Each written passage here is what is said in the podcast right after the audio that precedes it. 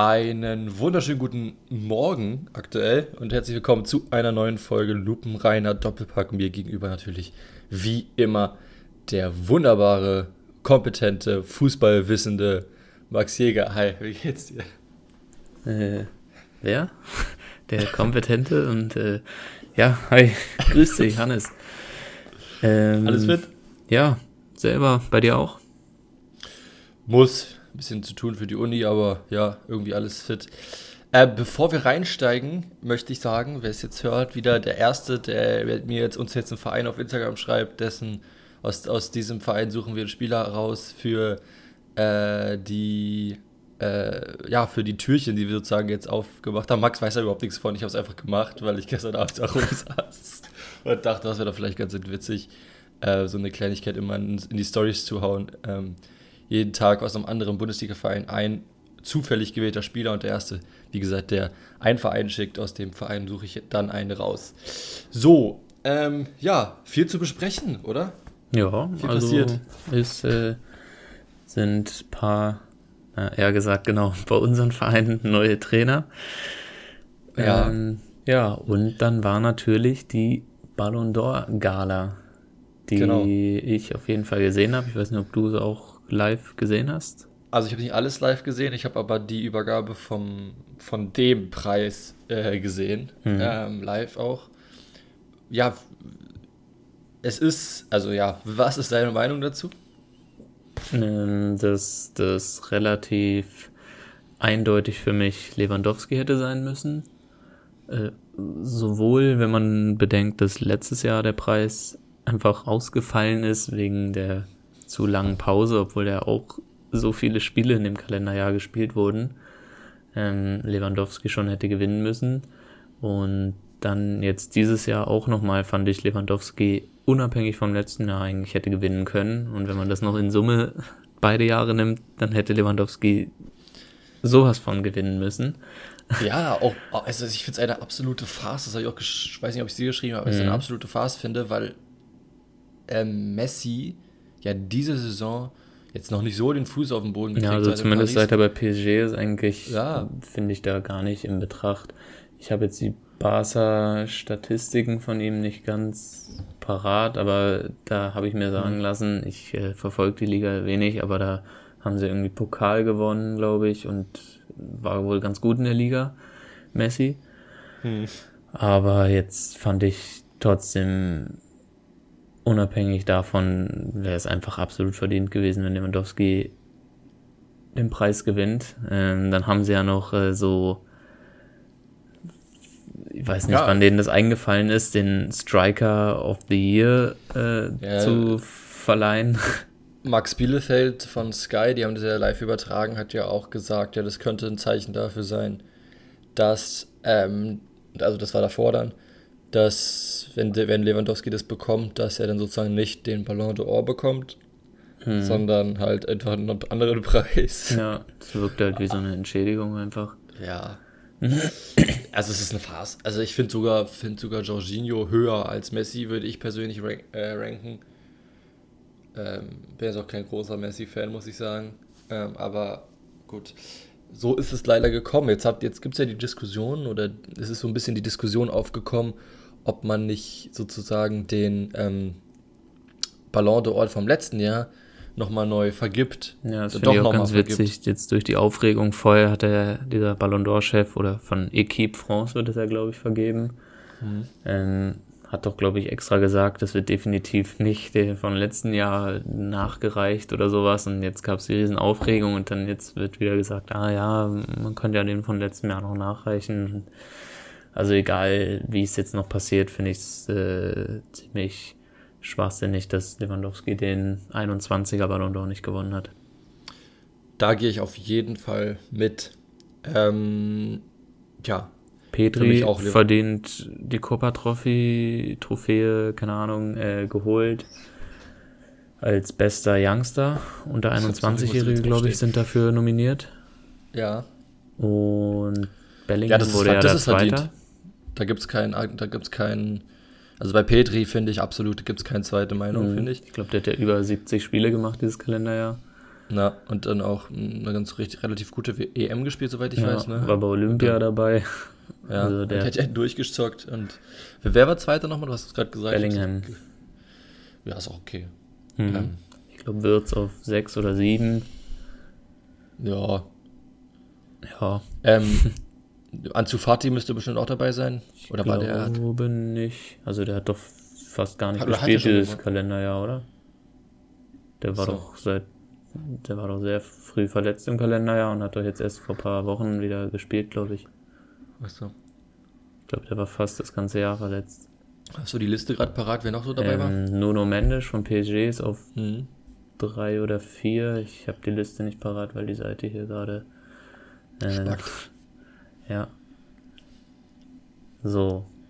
Nee, das war die Frauen. Genau. Musiala auf drei. Ja. Nuno Mendes auf 4, auf 5 Mason Greenwood, mhm. ähm, auf 6 Bukayo Saka mhm. und auf 7 eben Wirtz. Ja. Ja, das ist auf jeden Fall okay. Das sind Rainer noch aus der Bundesliga auf 9, auf dem geteilten 9. Platz mit Jeremy Doku. Mhm. Wobei der 9. Platz bei der Trophäe schon heißt, die haben einen Punkt gekriegt. Ich weiß nicht, ah, okay. wie da die Vergabe ist, aber scheinbar ich denke mal, unter, es gab ja irgendwie 50 Nominierte oder so und wahrscheinlich dann irgendwie konnte da jeder einen Punkt geben, der da Voting berechtigt ist oder so. Mhm. Wahrscheinlich irgendwie so, ja. Gut. Ja, es gibt es auch unwahrscheinlich. Also, warum sollte man jetzt, wenn es Petri gibt, für Rainer einen Punkt geben? So, also, ja. also weißt du, ja. Ja, ohne Frage ist Rainer ein guter äh, Spieler, aber ja, ja definitiv ähm, nicht der beste Youngster des definitiv, Jahres. Definitiv. Ähm, dann Torwart gab es auch noch. Genau, das Donnarumma. wurde Donnarumma, der eigentlich logisch da auch in den normalen Ballon d'Or Trophäe auf Platz 10 gelandet ist und damit der höchstplatzierte Torhüter. Anders ja. als bei der FIFA-Vergabe letztes Jahr, wo ja, glaube ich, ja, Neuer in die Weltelf kam, aber Alisson bester Torhüter wurde. Ja, das ist bescheuert einfach.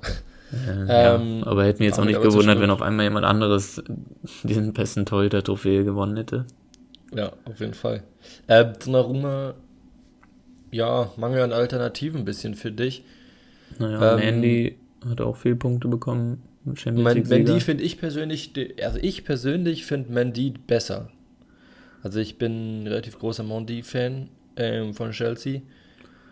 Dann ist halt die Frage so bei auf drei Oblak, vier Ederson, fünf Neuer. Das sind halt alles Keeper, die eben auf, ich weiß nicht, ob man dann so ein bisschen zu hohe Erwartungen hat. Die halten halt einfach seit Jahren auf Top-Niveau und dann jetzt so Mangel an Alternativen, also würde sagen, generell haben wir schon sehr viele Weltklasse-Torhüter so in zur Zeit. Ich weiß nicht, ob mir es jetzt gerade nur so vorkommt oder immer so ist. Mhm. Aber also wir haben ja schon viele, die wirklich Weltklasse zu bezeichnen sind. sind. Ähm, ja, auf jeden Fall. Und dementsprechend ist dann schon, muss man dann schon sehr hervorstechen. Ich finde, Donnarumma hat eine überragende EM gespielt. Das finde ich aber ist auch so ein bisschen immer, ja. mh, hm, ich finde so ein Turnier dafür jetzt zu zählen fürs beste, fürs besten Spieler des Jahres, also für den besten Spieler des Jahres für mich macht 50 gute Spiele und nicht 100%, eine gute 100% EM. Genauso. Und er war ja auch sehr, also so viel hat er ja auch gar nicht aufs Tor gekriegt. Also ja. er hat schon ein bisschen was aufs Tor gekriegt, aber. Und dementsprechend finde ich es auch schon also ich bin ja auch Juve-Sympathisant und italienischen Fußball und so, mhm. aber dass Chiellini und Bonucci auf Platz 13 und 14 der Ballon d'Or-Wahl sind, finde ich auch schon ein bisschen übertrieben. Ähm, zu hoch haben, oder zu niedrig? Zu hoch. Also sie haben beide eine gute so. EM gespielt und das war's. Juve ist komplett scheiße dieses Jahr und ja. ja. Ich finde ehrlich gesagt ein bisschen zu niedrig sogar auch wenn ich sage, der ist weit weg von mittlerweile vom Ballon d'Or. Das ist für mich aber auch Messi ist weit, relativ weit weg noch, finde ich, wieder. Ähm, Ronaldo ist auch relativ weit unten, obwohl der ja auch immer trifft, eigentlich. Also, mhm. ja. Und dann finde ich es krass, dass so einer wie Kimmich nicht mal in den Top 30 ist. Also jetzt vorne sehe ich den jetzt auch nicht ganz vorne, aber auf jeden Fall Top 30, wenn ich da sehe, was da ja. so rumstolpert wie Kier oder so. Da hat ein Kimmich dann schon ja, eher Kier was zu natürlich suchen Kia hatte natürlich eine. War das, war das nicht Kia? Ja, hatte auch dänische, eine gute EM und halt wegen Eriksen, aber das. Ja, also der Eriksen-Vorfall macht erst recht nicht jemanden zum Ballon d'Or-Sieger, finde ich. Und an Nee, sich hat er ja, halt eine klar. gute EM gehabt, auch eben wie Ja. Bonucci und Chiellini, ja. Ja, ich glaube, das gab aber so eine kleine Vorschusslorbeeren eben, oder was ist Vorschuss? Es gab irgendwie ein bisschen kleine bisschen Lorbeeren eben für diese Aktion. Aber kann man ich ja was sage, naja, anderes ist- vergeben, irgendwie einen Fairplay-Preis oder was weiß ich, wird ja sonst auch vergeben. Da Ja. kann man ja irgendwas, was Ey, thematisch ich finde überhaupt näher also liegt Preis als für sowas finde ich total bescheuert. Ja, Äh, kann man ja ich- irgendwie also- würdigen, aber äh, ich, Ich finde es total dumm, wenn du einen Preis für, für, für Leben, also es ist ja gut und ich finde es ja auch, es ist ja auch toll, was er gemacht hat, aber es ist halt die Pflicht eines jeden. ja. So, also, naja. Und dann finde ich es erst recht Quatsch, dafür einen fußballbezogenen Leistungspreis dafür dann zu nominieren. Aber gut, ich dann, ja, Frauenfußball ist es Alexia Putellas geworden von Barcelona. Mhm. Ich bin da nicht so drin in der Thematik. Ich bin da leider auch nicht so drin. Auf jeden Fall wurde sehr äh, fast gefühlt das halbe Team von Chelsea und Barcelona nominiert. Ja, Chelsea, äh, Frauenfußballteam, wurde ja auch ähm, nominiert da irgendwie. Oder irgendwas hat die doch, hat, da, da war die, äh, die, die Trainerin, glaube ich.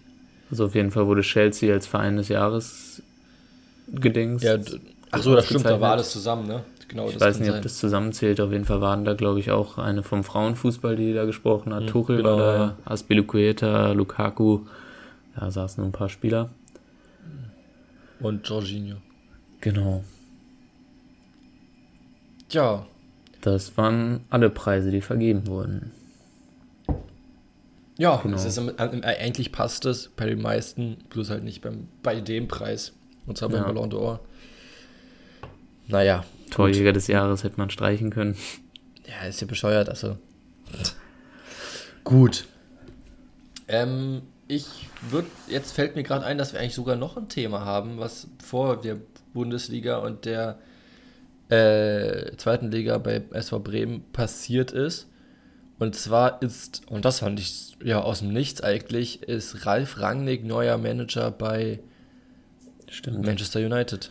Interimsmäßig bis zum Saisonende. Vorerst. ich Und glaube, der dann soll er ja- auf länger. Naja, danach hat er ja schon direkt, dass er da in die sportliche Leitung übergeht. Was Mhm, ja, würde ich ich sagen, auch eher das ist, was Rangnick kann oder besser kann sogar noch oder mehr Spaß Mhm. macht, glaube ich. Ich glaube nicht unbedingt, weil, also soweit ich das erfahren habe, ich bin jetzt nicht so in diesen Konstellationen in, von.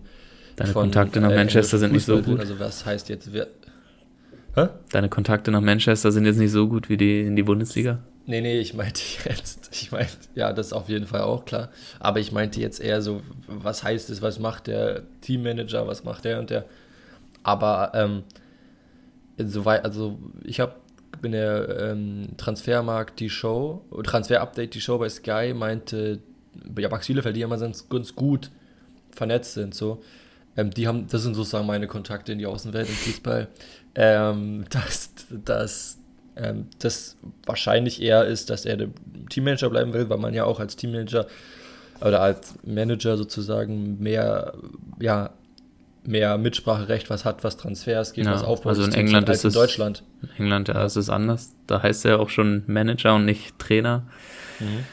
Äh, aber ich weiß nicht, irgendwie, ich sehe Rangnick irgendwie eher so, also der Hinter hat doch, Kulissen. ja, also sowas wie, was hat er da gemacht fürs Scouting-Netzwerk Netzwerk von Red Bull und so, dann bei Moskau hat er jetzt ja auch, weiß gar nicht so richtig, was er da gemacht hat überhaupt, aber auch mehr so, so richtig Management und damit meine ich nicht so, ja gut, der Trainer hat auch Einfluss auf die Kaderplanung eher in England und darf sich da eher Spieler kaufen, die er einfach will, aber ich weiß nicht, ich sehe ihn da irgendwie mehr weiter oben, al- also wichtiger als ein Trainer. Ja, ver- verstehe ich, aber soweit ich das jetzt mitbekommen habe, ist das gar nicht so viel weiter oben. Ach so, Wie, okay. also, aber ich habe es nicht so ganz verstanden, ehrlich gesagt, Ja. wie das da so aufgebaut ist. Aber naja, wir werden es sehen. wir- Auf jeden Fall ist es bemerkenswert, finde ich. Also seine, seine Karriere überhaupt so bemerkenswert, dass Ja. er nach Moskau geht plötzlich, wo, aus dem Nichts. Ja. Und jetzt nach Manchester. Für ihn natürlich geil. Und wieder ein deutscher Trainer auf der Wel Weltbühne. Aber sind, denke ich, alles Vereine, die nicht wenig Geld zahlen auch. Also jetzt Moskau, denke ich, wird auch Geld haben. Ich sag mal so, er wird wahrscheinlich selten finanzielle Probleme haben. Ja. Herr Rangnick. auch, auch, äh, auch alles, was um, um den Red Bull-Konzern im Sport passiert, ist ja auch sehr auch liquide. War. Ja. Sehr liquide, sonst, ja, auf jeden Fall. Gut, das wollte ich noch kurz abhaken, dass wir das Thema erwähnt haben und keiner sagen kann, oh, hab da vergessen.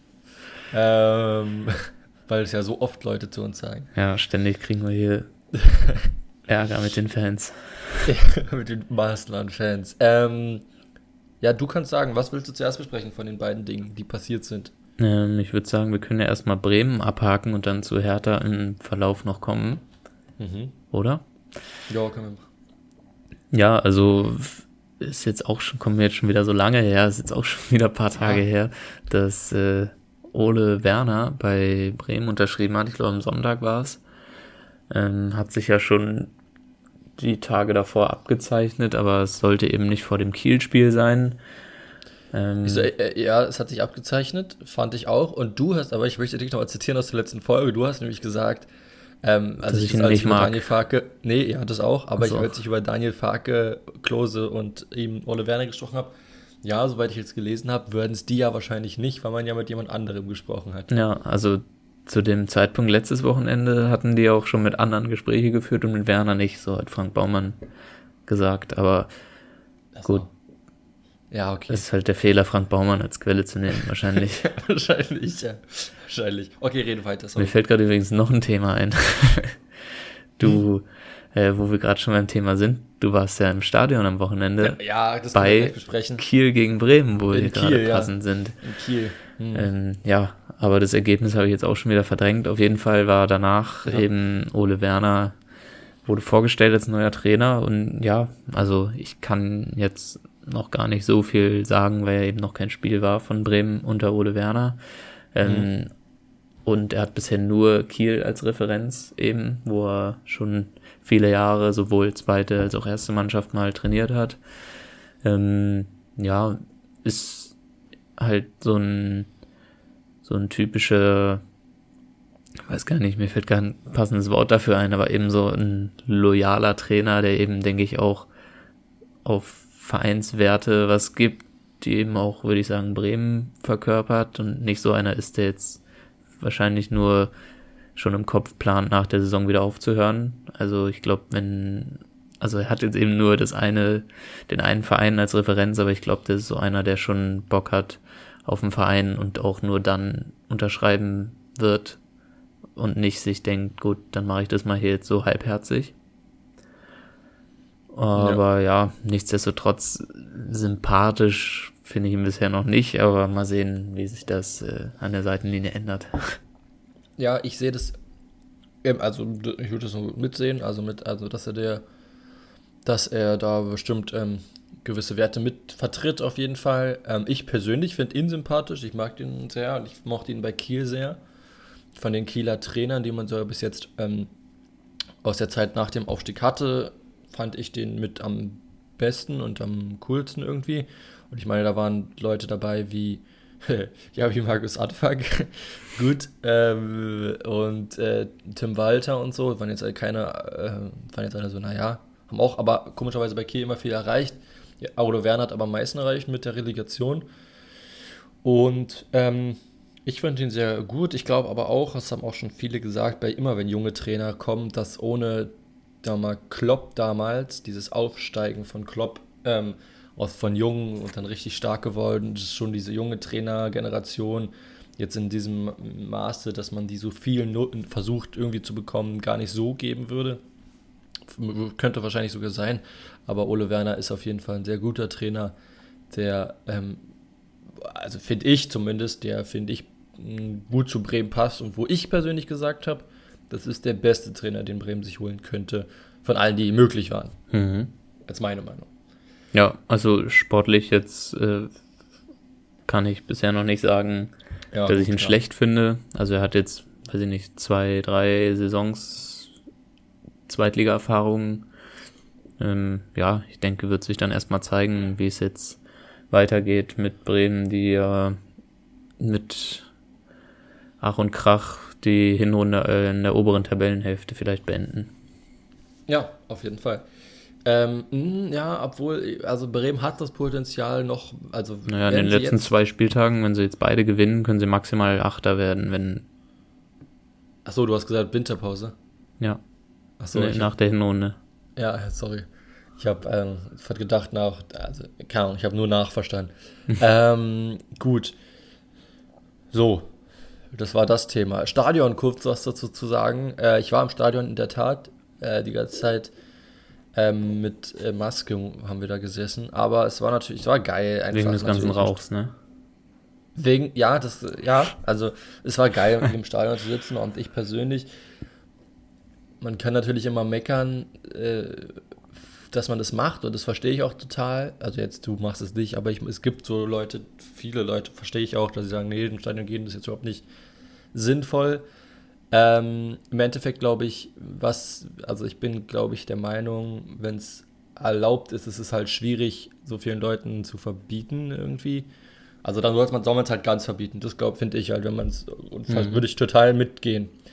Ähm, dann Ja, soll ich man meine, halt wenn du sagst, ja, Stadion ist erlaubt, aber bitte geht nicht hin, dann ja, gehen halt Leute hin. Ja, auf jeden Fall. Und dann soll man es lieber ganz verbieten und das ist halt meine Meinung, was ich absolut nachvollziehen kann. Aber genau. Aber Und nichtsdestotrotz halt hätte ich die schon Bock aufs Stadion. Ja, natürlich. Und es geht ja nicht nur uns so. Jedem geht so, dass man Bock auf Stadion hat. Und oh, also jedem Fußballfan geht so, dass man Bock auf Stadion Nein, jeder hat Bock aufs Stadion. hat. Jeder. hat Jeder Bock will ins Stadion.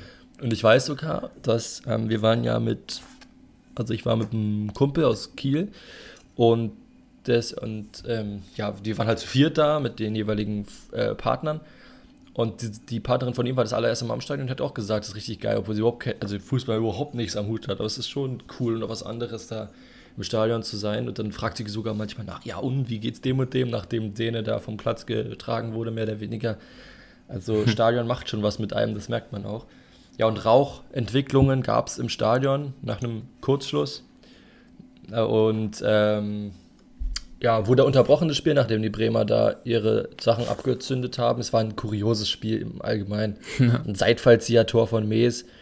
Ein Däne, der da durch den Strafraum stolpert und dann Füllkrug den weitschen Schlenzer da ins, Ball, äh, ins Tor haut. Also, kurioses Spiel. Ich bin richtig ausgetickt, als das Tor gefallen ist, weil ich ja, eher weiß man ja auch, wenn man Hörer dieses Podcasts ist, tendenziell zu, in Richtung Kiel tendiere. Und ja, genau. Du hast es zu Hause gesehen. Hm? Ja, ich habe äh, seit, seit vielen Wochen mal wieder ein Bremen-Spiel zu Hause vom Fernseher sehen können. Ja. Ich äh, habe mal geguckt, ich war eigentlich die letzten Spiele fast immer entweder im Stadion oder hatte selber ein Spiel, das ich nicht gucken konnte live. Also äh, ist schon lange her, dass ich mal ein Spiel vom, vom Sofa aus geguckt habe. Ja. Ähm, aber das 2-1 dann von Kiel noch gefallen und Kiel hat dann im Endeffekt, finde ich persönlich, verdient gewonnen. Ähm, Ja, Bremen ja, war sch schlecht. ja, das kann man, glaube ich, so stehen lassen. Und Dene wurde noch vom Platz humpelnd äh, begleitet, nachdem er da ein bisschen ausgenockt wurde von seinem eigenen Mitspieler. Gut. Jetzt kommen wir zu Hertha, würde ich sagen, oder? Okay, kommen wir Oder- generell dann damit, würde ich sagen, den Übergang In zur Bundesliga. Fußball-Bundesliga. Genau. Um das chronologisch zu sortieren, hat erstmal Hertha am Wochenende 1-1 nur gegen Augsburg gespielt, mit Dardai noch an der Seitenlinie. Mhm. Ähm, da fand ich schon, also ich habe es in der Konferenz gesehen, da fand ich auf jeden Fall am Ende Selkes Zeitspiel ganz gut, als es noch 1-0 Ja. stand.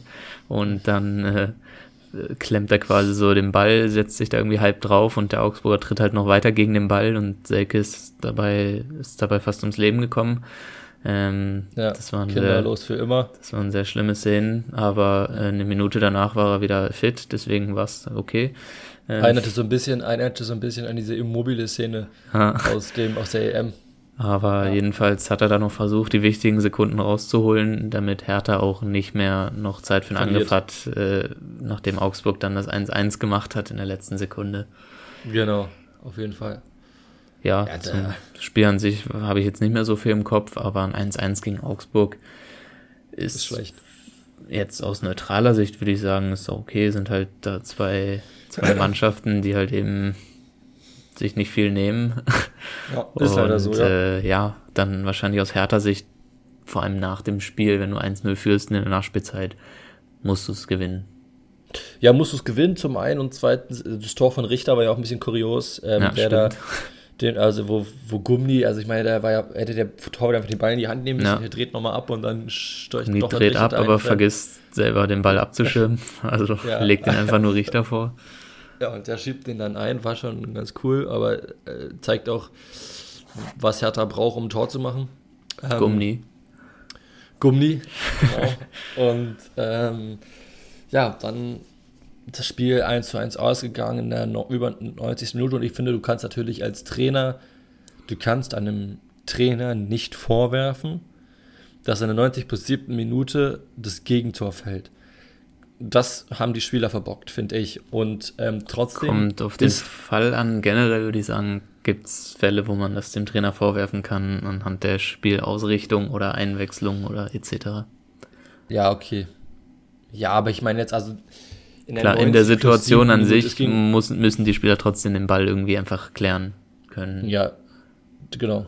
Und ähm, trotzdem hat Hertha BSC einen Tag später oder zwei Tage später den Trainer entlassen ähm, und Taifun Korkut als neuen Fußball Trainer vorgestellt. Fußball, äh, Trainergott Taifun Korkut. Das erste, was ich vielleicht positiv daran anmerken möchte, ist, es ist wirklich nichts durchgedrungen. Also Hertha war ja immer bekannt dafür, dass schon 50 News vorher stattfanden. Es ist so. nichts durchgedrungen. Ich dachte, das ich Erste, glaub, was du positiv anmerken wolltest, ist, dass er tatsächlich schon mal ein Spiel gewonnen hat als Trainer. Ja, ich wollte erstmal das positiv anmerken, dass da wirklich nichts durchgedrungen ist. Und negativ ist anzumerken, dass Taifun Korkut neuer Trainer von Hertha BSC wird. Also ja. ich bin kein Fan davon. Äh, Bleibe ich dabei, Trainer vorher zu ähm, kritisieren, bevor, bevor sie überhaupt bei einem Team sind. Und jetzt ist er Hertha-Trainer, das heißt, er ist Herr Tana vorerst und jetzt muss man erst mal sehen, wie er mit der Mannschaft umgeht. Und es kann ja theoretisch sein, dass er alles gewinnt, so im Voraus. Aber warum komme ich denn bitte mit Taifun Korkut um die Ecke? Also, es kann, wenn ich. Es, ja, ja wenn ich seine letzten Stationen mal so angucke, Hannover hat er äh, in 48 Spielen 15 Siege geholt. Ja, ja. Das ist der Punkt ist ja, gut. Der Punkt ist ja, der äh. Punkt ist ja, ich glaube, er hat 1, irgendwas Punkte im Schnitt. Ja, bei Kaiserslautern hat er in 18 Spielen nur 4 gewonnen. Ja. Bei Leverkusen als Interimstrainer hat er in 12 Spielen 2 gewonnen. Und ja, dann die beste Station, also geht aufwärts, ist zuletzt Stuttgart gewesen, hat er in 22 Spielen 10 gewonnen. Das ist fast die Hälfte. Ja. Und warum hole ich den Teil von Kogo? Es kann keinen anderen Grund sein, als dass man keinen anderen bekommen hat. Es kann nicht. Also finde ich, ja. glaube ich. Also man ich wollte so Tedesco haben am Anfang der Saison, hat ihn nicht bekommen. Da hat man Palata behalten. Man wollte, hat schon mit ihm auch nochmal gesprochen, mit Tedesco, nach, ähm, nach äh, Leverkusen, äh, Leipzig, glaube ich, wo man 6-0 verloren hat. Hat ihn nicht bekommen. Palata ist geblieben. Und jetzt hatte man die Chance, Taifun Korko zu holen. Die haben auch eine äh, gemeinsame Verbindung, ne? Die waren mal zusammen in Stuttgart. Also da war er irgendwie noch Jugendtrainer, glaube ich, Teil von Korkut. Er hat dort mit Bobic zusammengearbeitet. Und ja, jetzt ist er halt bei Hertha. Ich fand damals schon witzig, dass er nach Leverkusen gekommen ist. Da mhm. war ich auch in Leverkusen, wo ich dachte, was da, also warum machen die das? Jetzt macht Hertha das Gleiche. Und wie gesagt, ich hoffe wirklich sehr für mich als Fan und für Hertha als Team und für ihn als Trainer, dass das funktioniert und das einfach perfekte Symbiose ist. Es kann aber, also nach meiner Meinung nach kann es nur ein Interimstrainer sein. Es kann nur ein Trainer bis zum Ende der Saison sein und man, wenn man dann einen großen Trainer will, da stehen ja auch die Namen Roger Schmidt und ähm, Wagner, äh, ich wollte gerade Sandro Wagner sagen, aber nicht David Wagner, äh, im, im, im Gespräch. Jetzt schon großen vor dem ersten Spiel. Vor dem ersten Spiel, ne, größer zumindest. Okay da, äh, David Wagner und äh, Roger Schmidt im Gespräch vor dem ersten Spiel von Taifun Korkut, was ein Trainer nicht unbedingt stärkt, glaube ich. Und ähm, ja, David Wagner übrigens würde ich schon als großen Trainer natürlich nicht, aber für Hertha schon einen großen Trainer bezeichnen. Er hat in Schalke jetzt nicht so viel gezeigt, aber er hat in, oder er hatte noch, noch eine relativ gute Phase bei Schalke am Anfang und dann ging es ja auch bei den Trainern danach bergab mit Schalke. Und davor in Huddersfield mit Aufstieg und Ligaverbleib und jetzt auch bei Bern mit einer relativ guten Champions League-Saison. Also er ist schon ein ganz guter Trainer, glaube ich, der nur in Schalke halt verkackt hat. Und also am Ende dann. Ja, ähm, gut. Und Schalke ist halt Schalke. Ja, Schalke ist dann halt Schalke geworden. Also ich finde es ich find's persönlich äh, schwierig, mit Taifun Korkut da in die Bresche zu springen und ich fand's, ich habe, also ich habe so gelesen, also ähm, Hertha entlässt Dardai, was jetzt, wo ich sagte, okay, hätte ich jetzt nicht gedacht, dass ich jetzt machen, aber es war jetzt nicht so eine krasse Überraschung. Und, der Neu und dann stand erstmal nur, der neue Trainer steht schon fest, so mhm. als Clickbaiting. Und ich so, ah, ich war noch in einem anderes tun und ich so, ja, jetzt mache ich erstmal zu Ende, damit es auch so eine Spannung bleibt. und dann, dann klicke ich darauf. So, ähm, scheiße, Typhoon gut. Naja, ich hoffe für ihn, dass er gute Arbeit leistet. Ja, ich äh, hoffe, dass wir vielleicht der Hertha dann ein paar spannende Zweitligaduelle nächstes Jahr haben. Das er, aber ohne, also da wird Telfon mit Sicherheit nicht mehr Trainer sein. Ich glaube auch übrigens, wenn Hertha da unten reinrutschen sollte, noch in Zukunft ist er nicht länger als drei, vier, fünf Monate da. Ja, auch gute Bilanz. das würde ja zu den aktuell, würde ja zu den anderen Stationen auch passen irgendwie. Noch eine Sache, Hertha hat einen neuen Linksverteidiger verpflichtet. Mhm. Einen Norweger, dessen Namen ich aktuell nicht weiß, aber mich könnt ihr dann unsere Story gucken, unsere äh, Story aus, äh, von Lupenmeier Doppelpack. Und zwar. Bruder von Rune Jahrstein, genau. Björkan, genau. Neuer Linksverteidiger von Hertha BSC. Ja, mal gucken. Macht Platte und Mittelstädt ein bisschen Druck, beziehungsweise vielleicht fangen sie überhaupt mal an, Fußball zu spielen. Jetzt in dieser Saison. Vielleicht. Vielleicht. Ja, das war es eigentlich zu dem Thema, würde ich sagen. Oder hast du noch was Persönliches mit Teil von Korkut? Äh, nee, ich habe nichts Persönliches gegen Taifun Korkut. äh, ich habe gerade einen Artikel nebenbei offen, dass mhm. äh, die ARD Sportschau an den ersten 13 Spieltagen der Bundesliga im Schnitt 610.000 Zuschauer verloren hat und die Quote damit auf von 4,6 auf circa 4 Millionen gesunken ist. Mhm. Und äh, das wohl zum einen am Abstieg von Bremen und Schalke liegt da jetzt weniger Interesse an der Bundesliga ist. Ach krass. Wobei man ja. die auch in der zweiten Bundesliga sehen kann. Krass. Kann man aber, aber kann scheinbar aber wird die Bundesliga uninteressanter. Aber hatten wir, ja, glaube ich, das generell das Thema hatten wir ja schon, dass jetzt so viele Gurkenvereine in der so. Bundesliga sind, aber. Ja. Auf jeden Fall. Ähm, ja. Und jetzt fegt auch noch ein, fegt auch noch ein Taifun über Berlin. Ähm, hm? Nichts.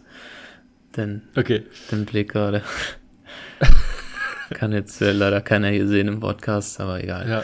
Ähm, ich würde sagen, kommen wir damit dann weiter am 13. Spieltag zur Bundesliga. Genau. Mal normale News, Spiele, wo nichts Aufregendes passiert ist, abseits des Platzes. Mhm. Ähm, das Freitagabendspiel Stuttgart gegen Mainz, hast du es gesehen? Das habe ich noch gesehen, ja. Okay, ähm, ich nicht, glaube ich. Kann mich nicht erinnern. Stuttgart gegen Mainz. Stuttgart gewinnt mit 2 zu 1 in einem Spiel gegen Mainz, die echt schwach waren, ähm, wo man von den Mainzer Qualitäten, die sie bis jetzt gezeigt hatten, nicht so viel gesehen hat. Ito als Invert oder als Verteidiger mit einem schönen Schlenzer zum 1 zu 0. Hack macht dann den Ausgleich und Sosa mit einem Strahl den man, den er glaube ich so nicht immer macht, dem, wo man eigentlich normalerweise flankt, ähm, in die Maschen gepfeffert hat. Ähm, ja, ein, ein, Spiel der Verteidiger sozusagen, drei Verteidiger treffen. Und Stuttgart gewinnt dieses Spiel, würde ich sagen, verdient mit 2 zu 1 und bemerkenswert vielleicht in diesem Spiel ist Silas Katukam Wumpu ist Silas. zurück. Reicht. Silas ist zurück und hat ähm, ja, wieder sein sein Debüt sozusagen dieser Saison gegeben. Ja, wollte aber auch direkt einen Elfmeter rausholen. Ich erinnere mich, glaube ich, wieder ja. an die Zusammenfassung. Aha, ja. Aber ähm, sonst, glaube ich, erstmal keine nennenswerten Aktionen gehabt. Aber ich bin mal gespannt, ob der wieder zur alten Form zurückkommt und äh, wieder, wieder die Bundesliga aufwirbeln kann, wie er es vor seiner Verletzung gemacht hat. Ja, bin ich auch gespannt. Ich hoffe es für Stuttgart und für ihn. Ja, zum Spiel an sich äh, kann ich nicht weiter sagen. Ich würde sagen, kommen wir. Wir halten es kurz auch, die Spiele, die, wo wir nicht so viel sagen können, würde ich sagen, weil wir schon bei 34 Minuten sind, weil ja. die anderen Themen so viel eingegangen haben. Dann würde ich es nochmal kürzer halten. Also ich habe die Konferenz gesehen, Bochum-Freiburg 2-1 Bochum, Überraschungssieg. An ja. sich hast du vom Spiel noch viel im Kopf? Äh, nee, ich habe, äh, ich weiß gar nicht warum. Ach doch, weil ich Samstag nicht da war. Ja, klar. Okay, ja gut. Überraschender Sieg von Bochum, die tatsächlich weniger unten drin sind, als wir es, glaube ich, beide vorher erwartet haben. Mhm. Ähm, auf Platz 13 mit eben, ja, dem Polster, was da zwischen 17 und 16 eben ist, von vier Punkten. Mhm. Ähm, sagen wir mal, im, sie sind so im Feld um die Relegationplätze auf jeden Fall noch dabei. Und, auf jeden Fall. Ähm, aber hat einen wichtigen Sieg geholt und Freiburg war zu erwarten, aber jetzt vielleicht nicht unbedingt gegen Bochum, dass sie auf lange Sicht vielleicht nicht mehr ganz oben mitspielen. Mhm. Ähm, aber sollten dann vielleicht trotzdem gegen Bochum mal einen Sieg einfahren und äh, ja, ich finde aber, es ist halt ein Ausrutscher gewesen bis jetzt. Also Bochum ist halt. gut, letzte Woche auch schon verloren. Ging? Frankfurt. Davor ja. gegen Bayern verloren. Also seit sie gegen Bayern verloren haben, seit die ungeschlagen Serie gerissen ist, haben sie jetzt nur noch verloren. Was ist der nächste Gegner? Der nächste Gegner. Ich finde gerade nicht. Einmal, ich bin jetzt einen zu weit. Einmal ist es Gladbach, kann man in der aktuellen Fassung schlagen. Ja, kann man danach schlagen, Hoffenheim. Hoffenheim sehe ich sogar aktuell schwieriger als Gladbach an. Mhm. Aber ja, ich denke mal, vier Punkte wären schon gut aus Freiburger Sicht.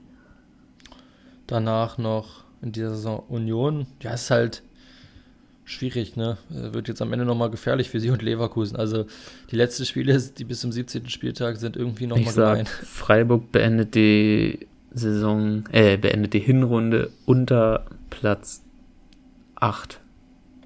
Na, ich sag unter Platz 6. Ich sag, ah, okay, es ist nicht so viel Abstand. Ich sag, sie behalten es unter Platz 6 auf jeden Fall. Okay. Gut. Gehen wir weiter. Äh, Köln gegen Gladbach, das, ja, das Rhein-Derby. Ähm, Köln gewinnt dieses Spiel fulminant mit 4 zu 1, ein bisschen hoch, würde ich sagen. Ljubicic, ja. unser Gruß in den Dezember ähm, mit dem 1 zu 0 in der 55. Minute. Dann ging auch erst in der zweiten Halbzeit so richtig los. Ja. Dann die Tore noch von Hofmann zum Ausgleich und dann Uth, Duda und Anderson mit den Toren zum insgesamt 4-1 für ja, Also Köln. am Ende hat Gladbach wirklich äh, nicht mehr gut verteidigt. Und Gar nicht mehr eigentlich. Ja.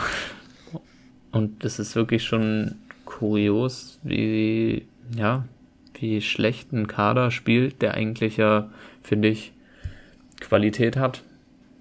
Also signifikante Abgänge haben sie nicht. Eins, zwei junge Spieler dazugeholt mit Kone. Mhm. Ähm, ja, Neuhaus ist, spielt ja eigentlich keine große Rolle mehr und wenn er eingewechselt wird, dann ist er auch von der Rolle. äh, ja. äh, ich weiß gar nicht mehr, wer war das?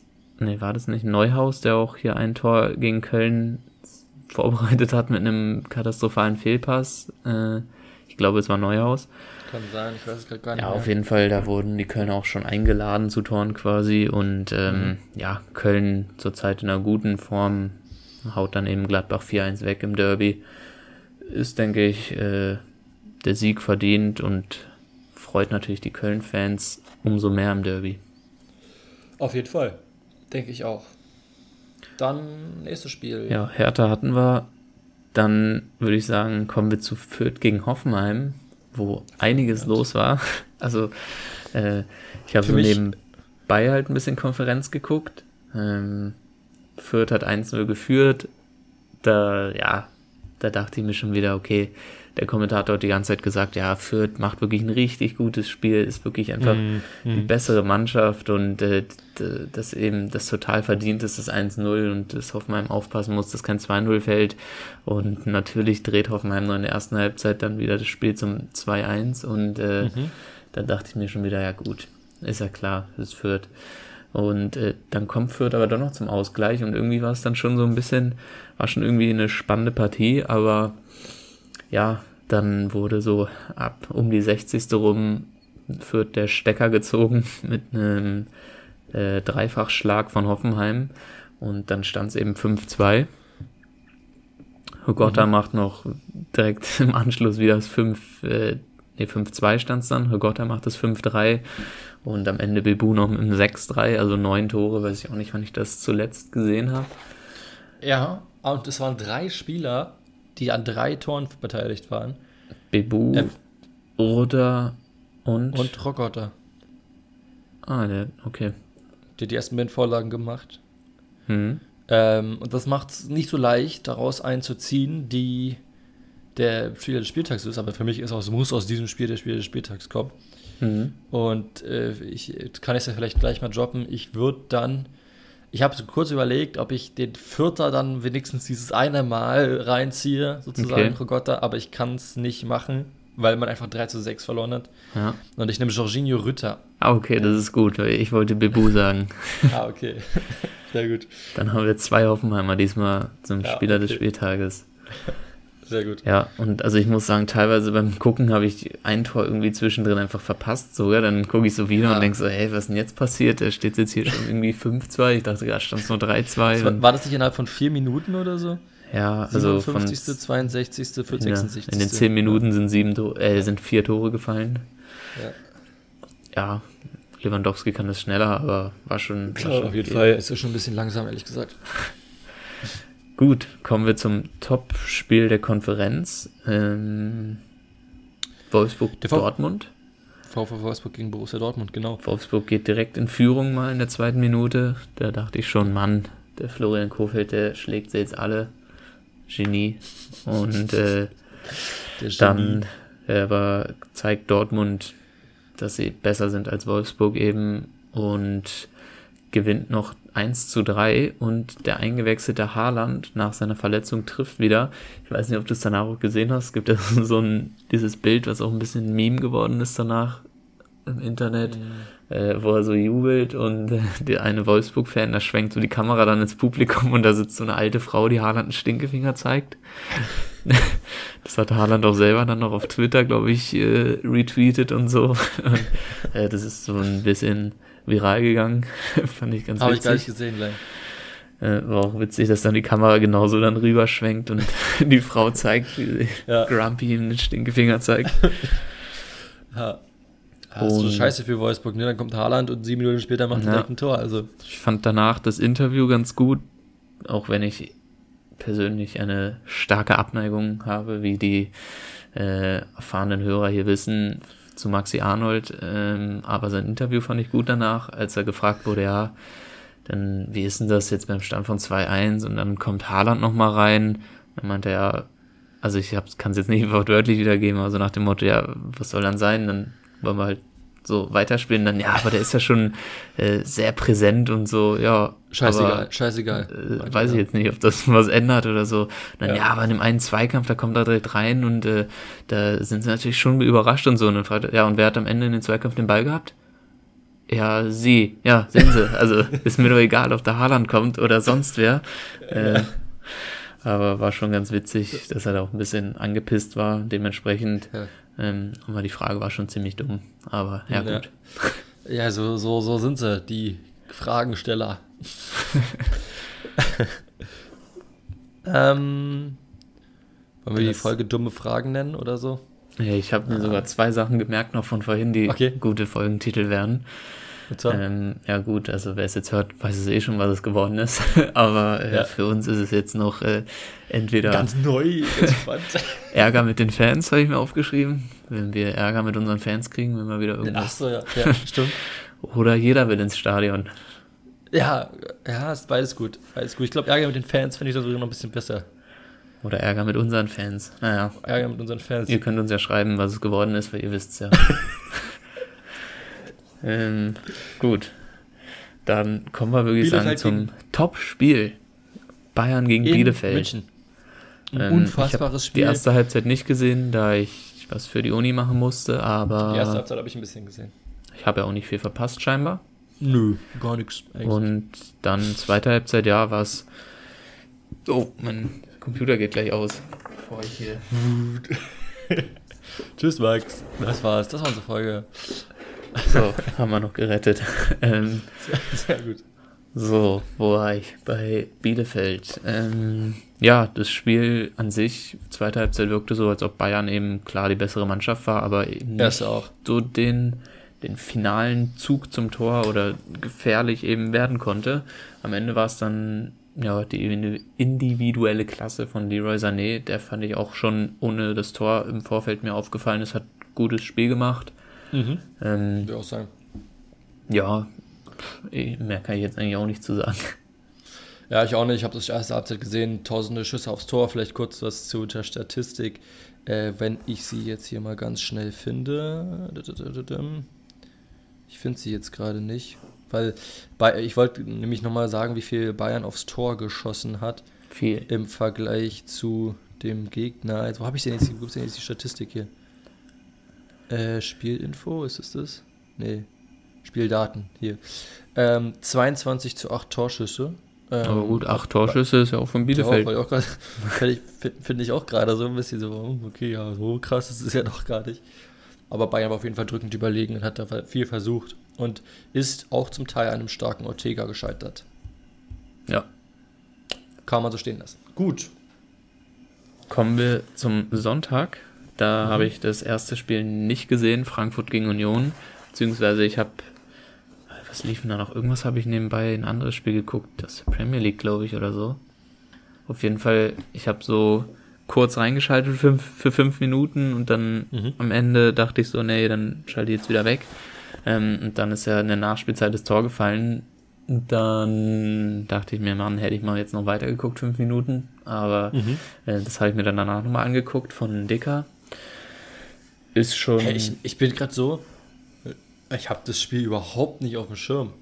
Also so, ich glaube, ich war da gerade im Auto und habe auch nicht die Zusammenfassung. Ich wusste gar nicht, dass Frankfurt gegen Union gewonnen hat, gerade so im Kopf. Also, ja, okay, also egal. ich kann nur eben das letzte Tor nochmal analysieren. Äh, war eine Flanke von Kostic aus dem Halbfeld, dem man natürlich viel zu viel Raum lässt, weil Kostic ja halbwegs gut flanken kann. Weiß man ja, denke ich, mittlerweile vielleicht. denke ich auch. Ja. Ähm, und äh, die kommt dann da auf einen Dickers Kopf, wo ich glaube Knoche, das war nicht mal hochspringen, ich weiß nicht, ob er vorher weggerutscht ist oder so, aber der geht nur so einfach einen Meter unter, ein Dicker so ein bisschen in ihn rein mit dem Körper, aber springt nicht mal hoch und der macht den, glaube ich, mit der Schulter oder irgendwie, ich weiß gar nicht, ob es der Kopf wirklich am Ende war, aber auf jeden Fall, ja, kann da der Keeper nichts mehr machen.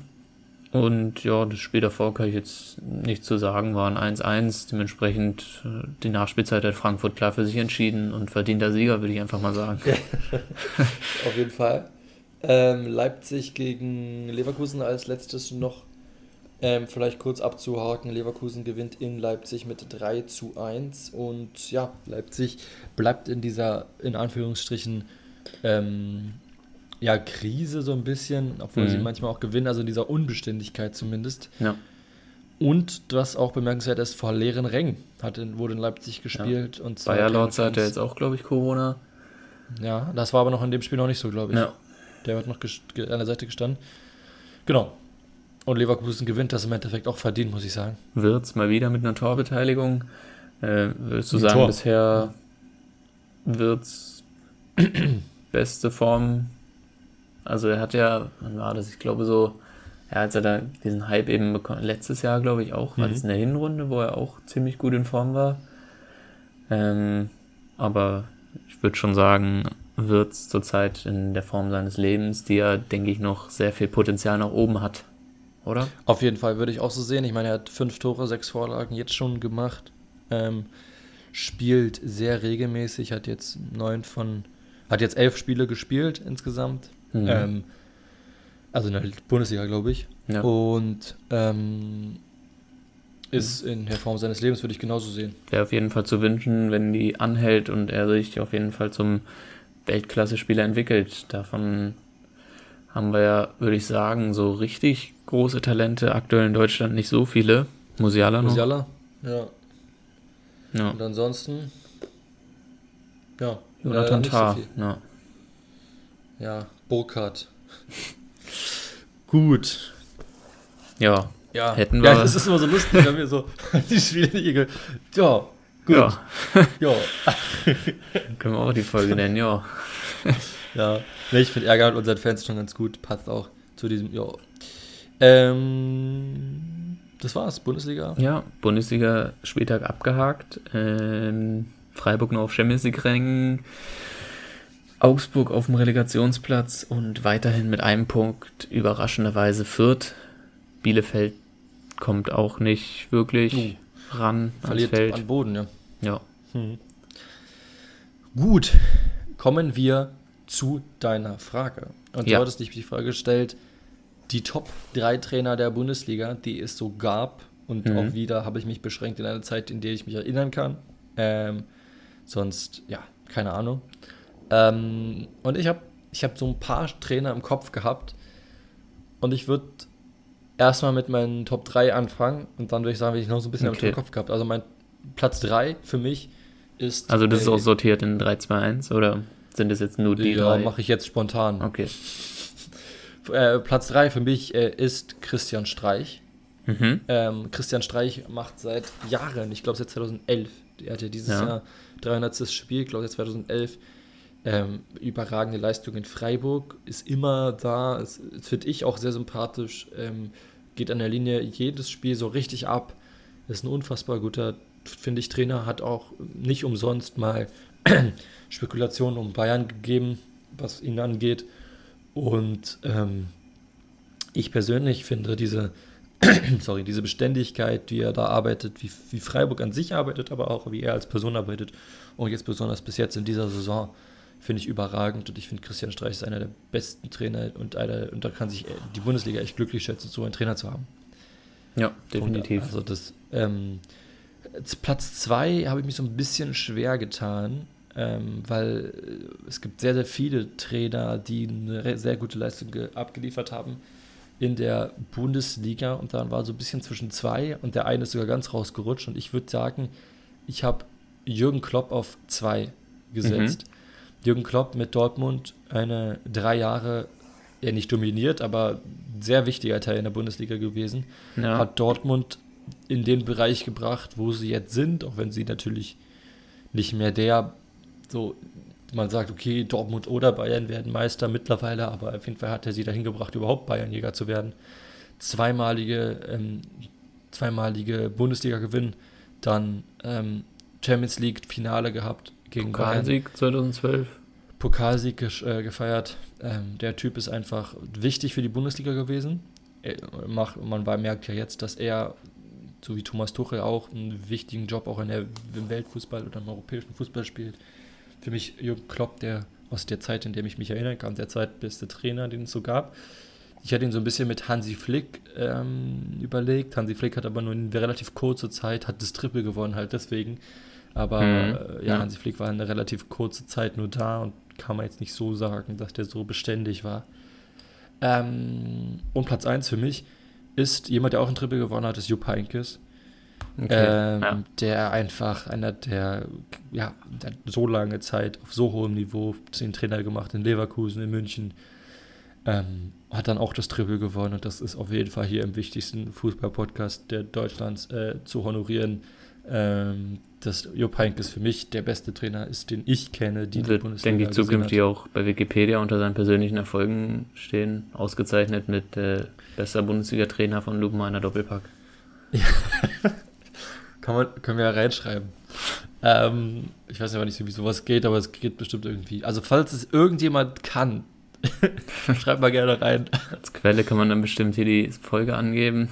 Ja, genau. Ähm, ja, das ist meine, meine Liste. Okay, gehe ich auf jeden Fall mit. Wen hattest du noch so in der Auswahl?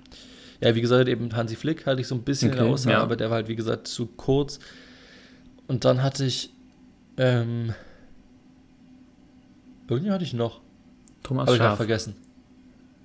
Thomas Scharf, gar nicht so abwegig, finde ich, weil er auch sehr lange Zeit gemacht und dann auch mit dem. Ja, das äh, war auch kein Spaß. Achso. das klang voll ich brauche jetzt keinen Spaß. okay, ja, Thomas Schaff finde ich äh, gar nicht so abwegig. Hatte ich sogar drüber nachgedacht. Ähm, Habe ich dann nicht gemacht. Einfach ähm, nur von dem Erzählten. Das ist jetzt auch schwierig, da ich es nicht mitbekommen habe oder selber viel Eindrücke davon gewinnen konnte, ist Otto Rehagel, denke ich auf jeden Fall ja, auch. Stimmt, für ja. Leute, die mehr Ahnung ja. als wir haben. Besonders mit dem Kaiserslautern ähm, damals War er, glaube ich. Von der zweiten Liga wieder an die erste Liga Spitze geführt. Ja, Bremen, aber ich meine, Kaiserslautern hat er ja, glaube ich, sogar in die erste Liga und dann direkt zum Sieg geführt. Ja, kann sein. War, war, war glaube ich, so. Äh, auch ein krasser Trainer auf jeden Fall, ja. Stimmt. Ja. Aber bei manchen Trainern zerschießt du die letzten Jahre so ein bisschen. Ich meine, bei Hertha, ja, okay. Und so, also. Ja. äh, gut, das war, das waren die Top 3 für mich als Bundesliga-Trainer. Ihr könnt uns ja gerne schreiben, was ihr, wie ihr das seht. Und jetzt habe ich noch eine Frage an dich. Und dann gehen wir heute, starten wir hier in den Tag. Wir gehen hier beide schon die ganze Zeit rum vom Mikro, ähm, weil es noch so früh ist, um 10 Uhr. Weil wir schon so müde sind. ja. ähm, und zwar, meine Frage an dich ist, wer sind die ähm, für dich drei overratedsten Fußballspieler der Welt? Aktu aktuell? Äh, aktuell noch, ja. Messi. Messi. Ja, ich habe einen Abs ich habe persönlich einen hundertprozentigen Favoriten auf den einzigen Platz 1 und das ist nicht Messi, aber wir können darüber ja nächste Folge sprechen. Ich finde genau. Fernandes gar nicht so overrated. Aber gut, sprechen wir nächste Folge drüber. Den ich auch nicht. Gut. gut. Dann tschüss. tschüss, bis zum nächsten Mal.